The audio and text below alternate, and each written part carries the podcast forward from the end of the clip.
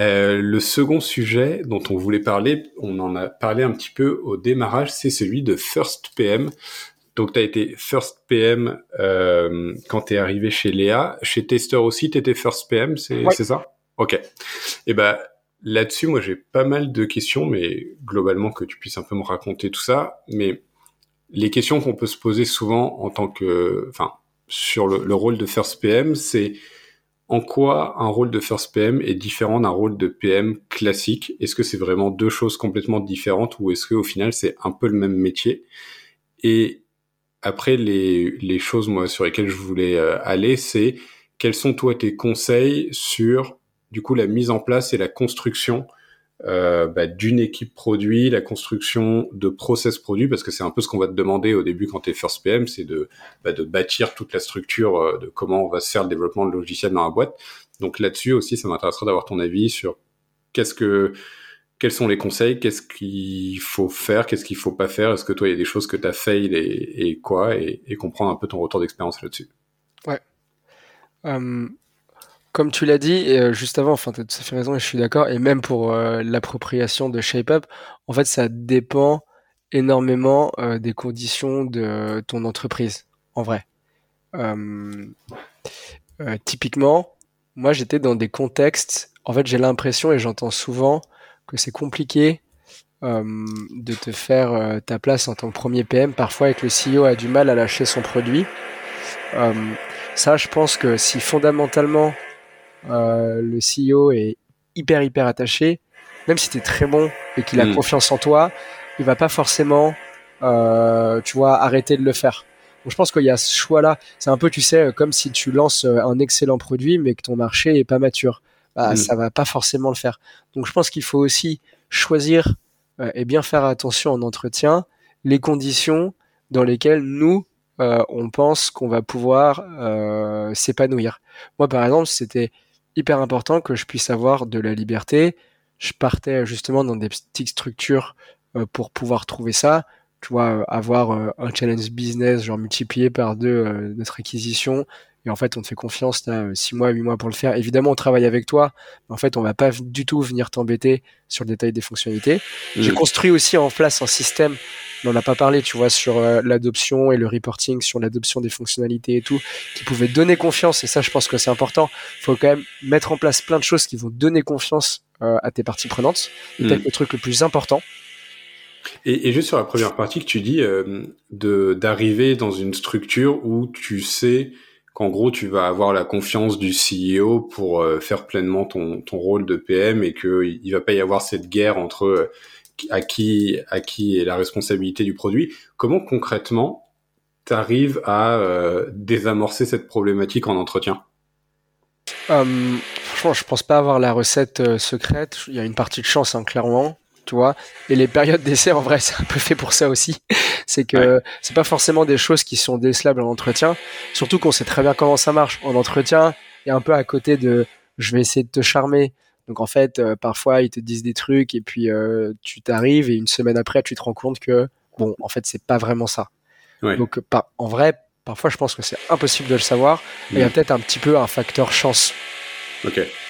Euh, après, moi la manière dont je l'ai décelé, c'est que je leur ai demandé ce qu'ils attendaient en termes de résultats et comment ils allaient valoriser le travail du PM en général, les gens sont pas forcément habitués. Et en fait, les réponses que j'avais, c'était plutôt quand même, euh, euh bah, t'es là pour faire des roadmaps, euh, délivrer les features à temps.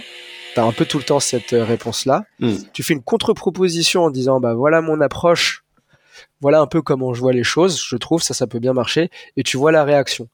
Si enfin moi c'est le seul truc que j'ai vu qui était intéressant et que j'ai fait. Si en fait il y a un peu euh, une réaction dès le début forte en mode euh, c'est qui lui euh, à, venir me demander euh, ou me proposer quelque chose alors qu'on est en entretien et que c'est pas du tout ce que je viens d'évoquer là tu peux peut-être te dire bon c'est quand même des mauvais signaux et si au contraire ils font oh bah ça me gêne pas du tout. En vrai je suis ouvert aussi à ce qu'on propose des choses ou des approches différentes. Ça peut le faire. Moi c'est mm. ce que j'ai fait. Les retours étaient plutôt positifs. Je me suis dit go.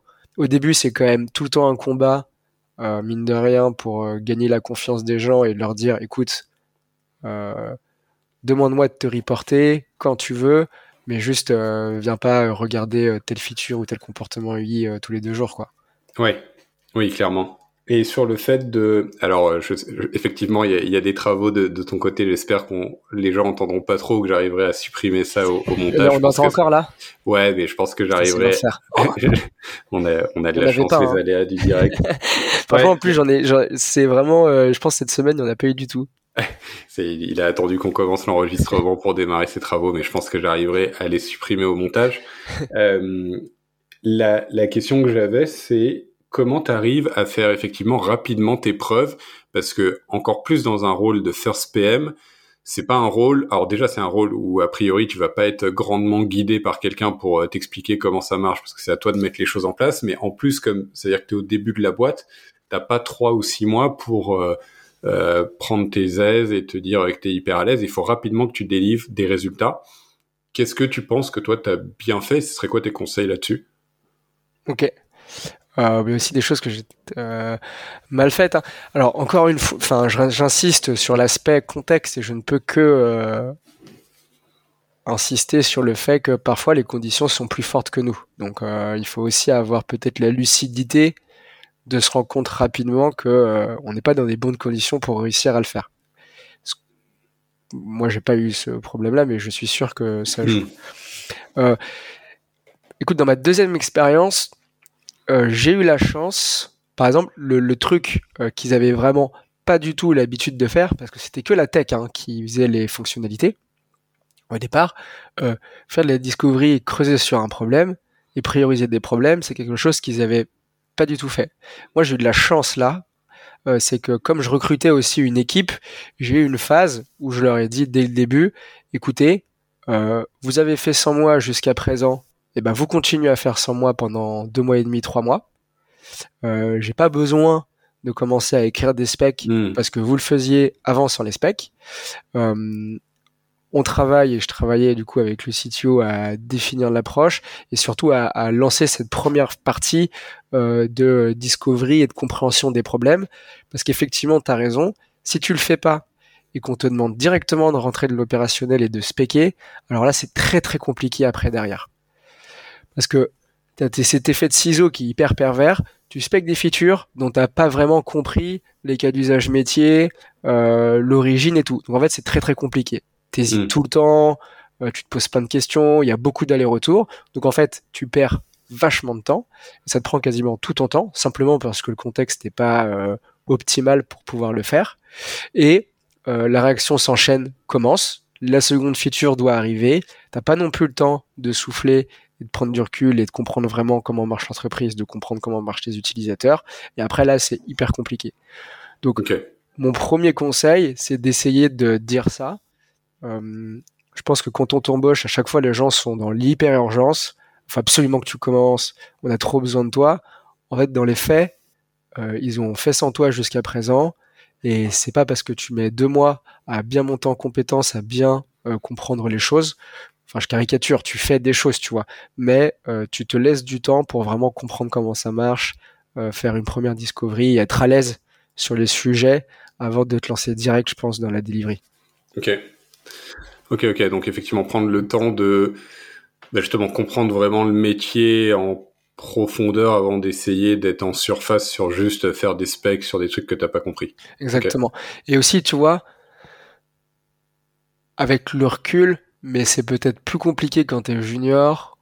Mais en fait, je trouve quand t'es premier PM, on t'attend principalement sur des process. On allie, tu vois, le, on associe le rôle de product avec matrice de priorisation, hmm. méthodologie agile, outils. Euh, et donc on va te demander tout de suite de délivrer sur ce genre de choses. Ouais. Euh, en fait, moi ce que j'ai fait, surtout dans ma deuxième euh, expérience. Au début, j'ai appliqué, hein, je comprenais pas et j'ai fait, ce qui était un peu une connerie, parce que du coup, j'ai fait plein de bêtises. Euh, là, je me suis plutôt dit, ok, essaye de creuser vraiment en profondeur avec euh, la personne qui te demande ça, donc c'était le CTO. Pourquoi est-ce qu'il te demande ça? En fait, où est-ce qu'il a besoin d'être assuré ou où est-ce qu'il considère qu'il a des faiblesses pour que, de son point de vue, c'est important de mettre en place ces process-là? Hmm. Et en fait, scénario A, il est hyper mûr sur le sujet. Euh, et en fait, euh, il a raison sur euh, le fait qu'il faille faire, je dis n'importe quoi, tu vois, mais un RICE, parce hmm. qu'il y a tous les éléments à disposition et qu'il faut juste l'appliquer, ou en fait il est juste un peu perdu et il faut le rassurer sur le fait que tu vas mettre en place et tu vas l'aider et tu vas l'accompagner à de la priorisation, mais simplement aujourd'hui pour faire un RICE qui est efficace, il manque tel aspect, tel aspect de la data, euh, ou des outils, des choses comme ça, tu vois. En fait, tu lui montres que tu as compris le fond de son problème, que tu lui apporteras le résultat, mais que simplement mettre en place directement le process qu'on te demande ou faire directement de la delivery, bah, c'est pas forcément la meilleure manière d'y arriver. Ok. Ok, donc ça rejoint au final le même conseil qu'avant qui est de se dire bah, je vais plutôt de tout de suite rentrer dans l'opérationnel alors que ce soit sur du process ou de la spec, comprendre pourquoi la personne veut ça et potentiellement rechallenger euh, si on, se pense que c'est pas pertinent. Ok. Et, justement sur la partie process, alors ça c'est quelque chose qui m'intéresse beaucoup et notamment de me dire, euh, en gros la question que j'ai c'est qu'est-ce qui fait qu'une boîte toute petite qui démarre et quand elle devient grosse, c'est quoi les petits éléments au cours de sa vie qui font qu'elle se met à être de moins en moins euh, rapide, de moins en moins véloce, à de moins en moins bien, en gros, délivrée.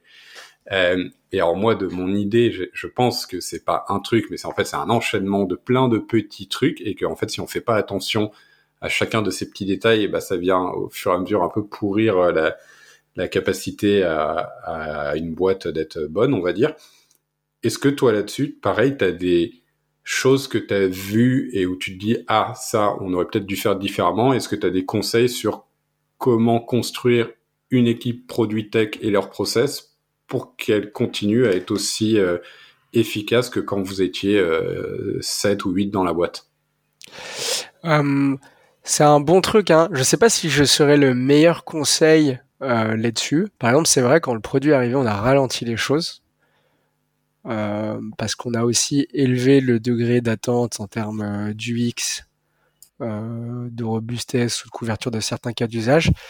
et on n'est pas dans une phase encore, je trouve. Donc là, tu vois, c'est une quinzaine, un peu plus d'une quinzaine d'ingés et on était cinq et maintenant on est trois au produit. On est encore assez petit. donc, je trouve que ça va. Les aspects peut-être je tourne la question, hein, mais les aspects peut-être où on se dit qu'il faut faire attention, euh, ça va vraiment être euh, la dette technique et la cohérence des fonctionnalités ou plutôt leur indépendance quand on les lance. On se rend compte, enfin, c'est ce cycle naturel hein, où tu mets des couches, des surcouches, et si tu penses pas bien à l'architecture des choses au fur et à mesure, quand tu veux euh, changer à un petit bout ça tire sur les autres. Donc là maintenant on a plein d'outils, des microservices, etc. Et puis c'est mm. juste une bonne organisation. Et après je dirais c'est plus euh, quand il y a plus de monde et que tu fais rentrer plus de monde dans euh, la prise de décision, l'analyse et tout, bah, tu as aussi une sorte d'inertie, les avis divergent. Donc plus tu arrives à autonomiser tes équipes euh, sur un scope particulier et que tu les laisses avancer, je dirais, plus elles sont efficaces, elles sont efficaces, moins t'as ça, plus tu fais rentrer de gens dans la boucle, plus t'élargis le scope d'une seule équipe. Je trouve plus c'est compliqué. C'est un peu les trucs que j'ai remarqué, mais sinon, euh, voilà, je, te retourne peut-être la question. Euh.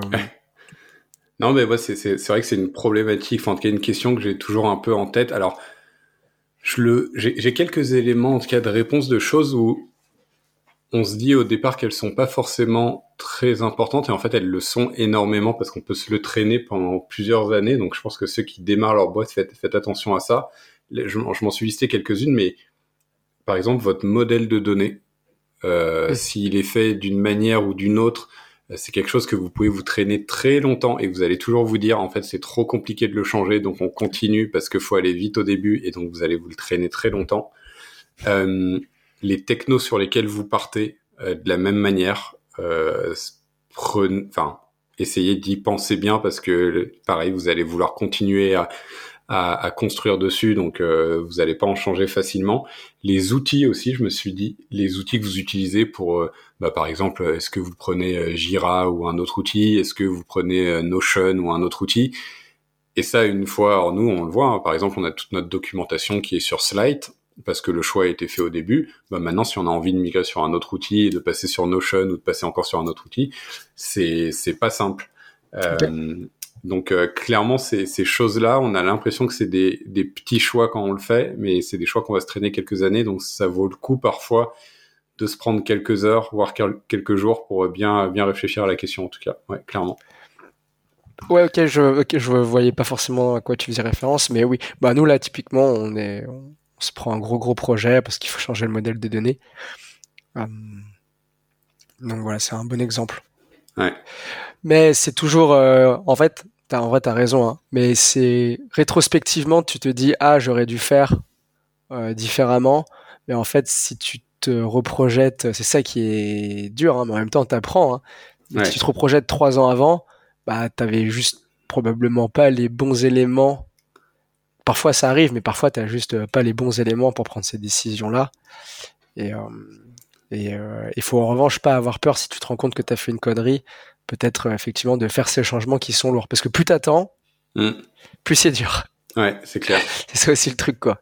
C'est clair. Et ouais, effectivement, alors si on rétrospectivement, on peut jamais vraiment euh, savoir si on aurait fait différemment. C'est plus si vous prenez une décision en vous disant bah, j'ai un peu la flemme de me pencher sur le benchmark des, des solutions possibles et du coup j'en prends un peu une par défaut. C'est plus là à mon avis où il y a un warning à avoir et à se dire euh, ok euh, fais gaffe parce que ta décision tu vas peut-être te la traîner quelques années quoi. Clairement.